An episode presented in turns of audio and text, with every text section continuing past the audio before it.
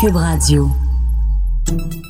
Salut, c'est Charles Tran avec l'équipe dans 5 minutes. On s'intéresse aux sciences, à l'histoire et à l'actualité.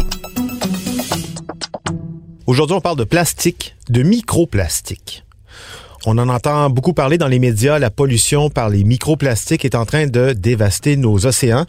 Ce qu'on sait moins, c'est qu'un des principaux coupables de cette pollution se trouve vraisemblablement dans nos vêtements. Pour nous en parler, voici Benjamin Bourque.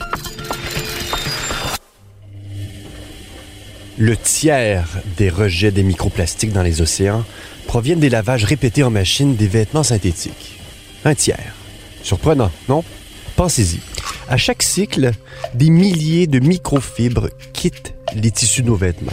Ça fait des milliers de micro-rejets chimiques qui échappent au filtre de nos lave-linges, traversent l'usine de traitement des villes, quand il y en a, et aboutissent dans les rivières jusqu'aux océans.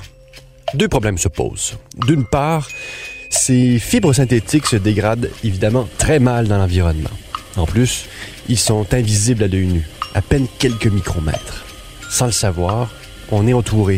Pire, on ingère plus souvent qu'on ne le croit nos propres petits bouts de fil de tissu synthétique achetés en magasin. Pas certain que ce soit vegan, ça. L'autre problème, c'est que ces microfibres synthétiques ont la faculté d'absorber les polluants organiques persistants et de les concentrer dans les tissus des animaux, animaux marins le plus souvent.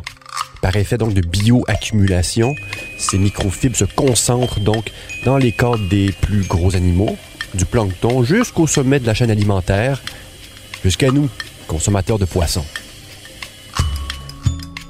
Parmi les premiers à avoir quantifié le phénomène, des chercheurs de l'Université de Plymouth au Royaume-Uni.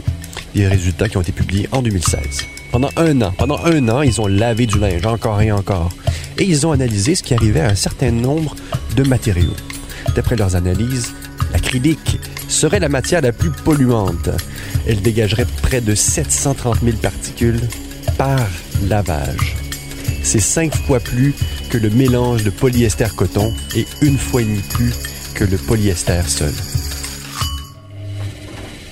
Il va être difficile de renverser la vapeur.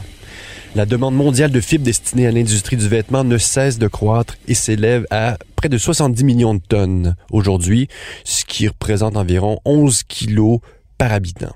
Les fibres synthétiques représentent quant à elles près des deux tiers de cette consommation.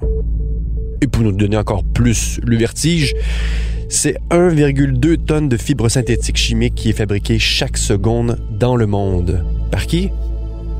L'industrie pétrochimique, bien sûr. Faut-il encore le rappeler?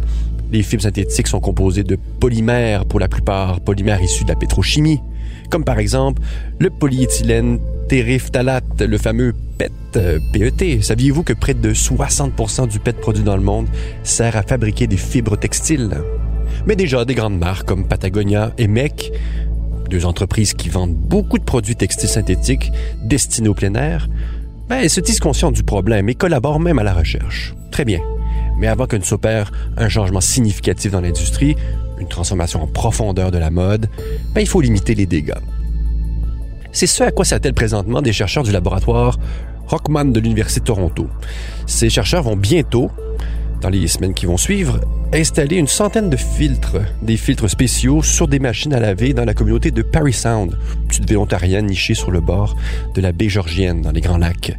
L'idée est de voir si ce dispositif permet ou non de réduire la quantité de ces microparticules de plastique à l'usine de traitement des eaux usées de la ville. Tout ça pour dire qu'au fond, en ce moment, ben, on se retrouve un peu à manger notre linge sale, sans le savoir. Malheureusement, on ne connaît toujours pas l'impact de cette consommation de microfibres et les conséquences de ce type de pollution sur la santé humaine.